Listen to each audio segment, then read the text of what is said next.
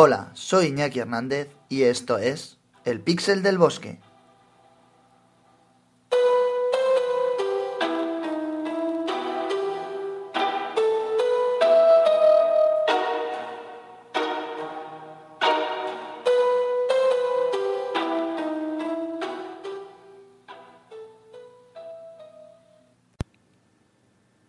Hola, en esta ocasión hablaremos de la dinamita y de Nobel, de Albert Bernard Nobel.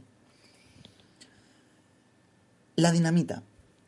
El uso pacífico de la dinamita mm, supuso un gran avance a la hora de hacer canales y puentes y túneles.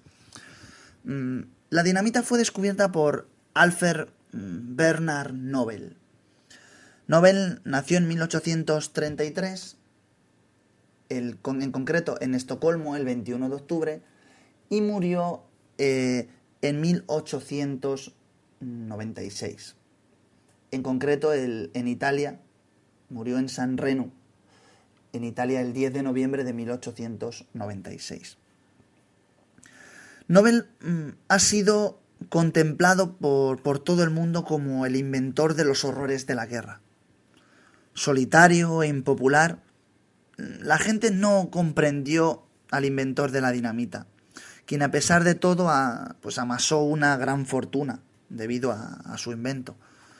Cuando Nobel regresó a Suecia, después de un viaje por, por Estados Unidos, empezó a fabricar nitroglicerina, que resultó tan útil como, como él esperaba. A la vez que, bueno, pues peligrosa, ya que un movimiento un poquito brusco podía hacer estallar este líquido. Su propia fábrica, mm, de hecho, voló en pedazos en 1864. Y negándosele el permiso para su reconstrucción, se le tachó por el propio gobierno sueco de, mm, de ser un científico loco. Nobel se puso a trabajar para descubrir un, un método, una forma de controlar la nitroglicerina con la finalidad de, reducir el peligro al mínimo. Trabajando en un barco, en el centro de, un lago, encontró en un barril de, de, este producto que, que, rezumaba y que el líquido, pues de alguna forma había sido absorbido por el embalaje. Este embalaje estaba hecho por una especie de barro mm, de un barro de diastoneas y que tiene la propiedad de conservarse siempre seco. De esta manera se dio cuenta que este barro impregnado con nitroglicerina no estallaba por más golpes que se le dieran y que solamente lo hacía con ayuda de algo que, que lo fulminase. Experimentó mm, Nobel experimentó con la combinación de, una arcilla más porosa que dio justo con, con la forma exacta de, de, trabajo sin que tuviese que explotar la nitroglicerina. Y a partir de ese momento confeccionó unos cilindros de esta arcilla que estaba impregnada en nitroglicerina y que conservaba todas las propiedades de destrucción de la nitroglicerina. Nobel llamó a esta mezcla dinamita. La dinamita pasó al oeste americano y tuvo muchísimos usos prácticos. Mm, algunos de ellos no se tuvieron muy en cuenta, dado los niveles de destrucción que suponía el uso de explosivos, mm, sobre todo en la guerra. A su muerte, Nobel dejó una fundación con 9.200.000 dólares para la institución de los premios anuales que llevan su nombre, los premios Nobel. Nobel dijo o decidió que hubiese cinco ramas, la literatura, la física, la química, la medicina y la fisiología, que se han convertido en honor a esta persona en uno de los premios de máximo de máxima categoría al que se puede aspirar dentro de estos cinco campos de la cultura. Y aunque van acompañados de un premio metálico de unos 40.000 dólares, nada de este dinero puede comparar al honor de las personas que los consiguen. La verdad es que en su testamento, mm, Nobel, además de, decidir dedicar la mayor parte de su fortuna a premiar a todo aquel que beneficiara a la humanidad, mm, de alguna forma también quería mm, limpiar la imagen o, o, de alguna forma mejorar la imagen que, que había tenido a causa de este descubrimiento o de este invento. Algunas de las características o algunos de los de las curiosidades sobre Nobel son que, se cuenta que, la creación de los premios Nobel se debe a que Albert, perdón, Alfred eh, Nobel, en este caso, se sintió tan culpable por los efectos negativos que sus inventos pudieran causar que decidió dedicar gran parte de su fortuna a, a una causa altruista, como la de los premios, ¿no? a la de los galardones que llevan, que llevan su apellido. Otra de las, mm, de las eh, curiosidades son que su hermano menor, Emil, murió en una explosión provocada eh, en una de las fábricas de su propiedad, cuando Alfred se encontraba desarrollando la dinamita. En un, en un, principio, el científico sueco había nombrado a la dinamita como polvo explosivo de Nobel, en lugar de dinamita.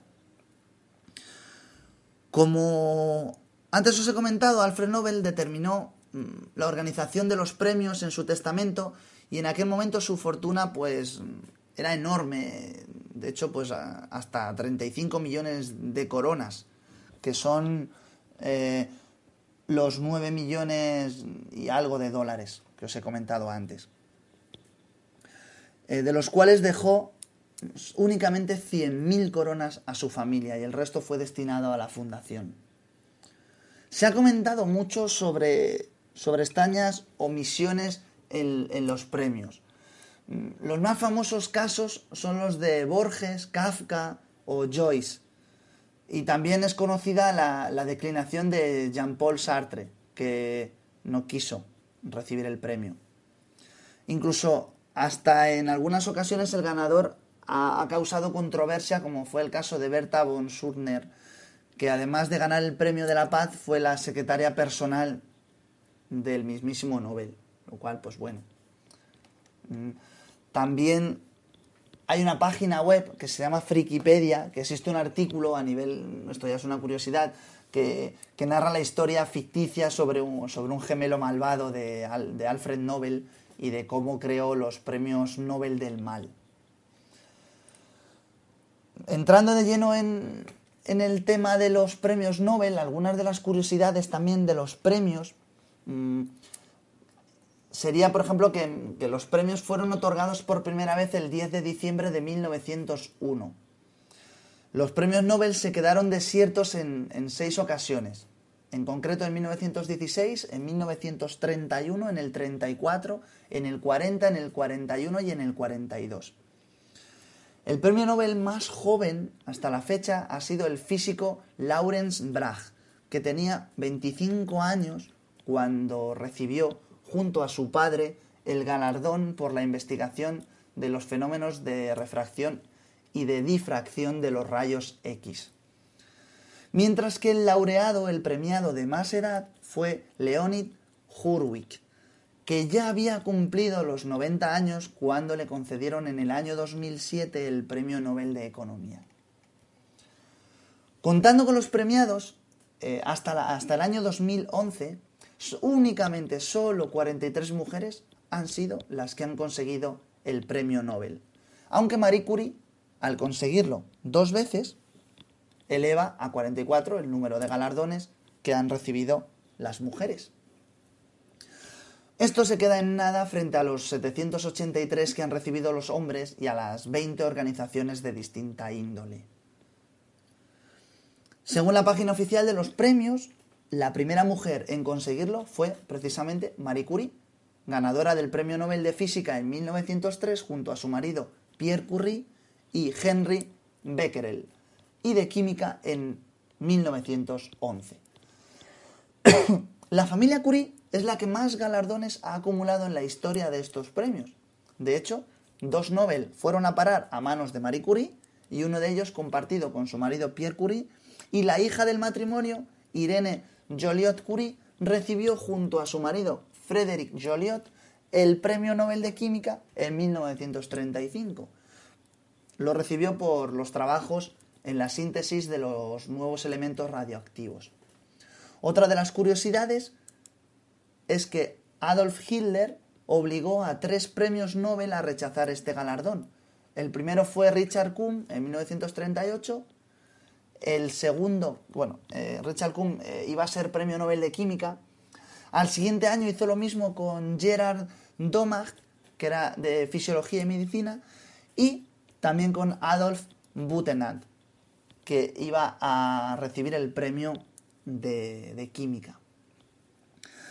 La verdad es que, bueno, mm, no está exenta de, polémica o de curiosidad la, historia de los, de los, premios Nobel y también la historia de, de Alfred mm, Bernard Nobel. Mm, espero que de alguna forma os haya gustado la, pequeña historia que os, he traído sobre la dinamita y sobre Nobel y sobre los premios Nobel. Seguiremos hablando en, siguientes capítulos sobre, sobre grandes eh, inventos o grandes descubrimientos y sus correspondientes descubridores. Espero que mm, las sugerencias, las dudas y, todo aquello que me queráis hacer llegar lo hagáis llegar a través de Twitter, de nuestro canal, oficial. En Twitter me podéis encontrar como eh, Ierga y también en nuestra, en nuestra página web que es ierga.blogspot.com. Hasta otra.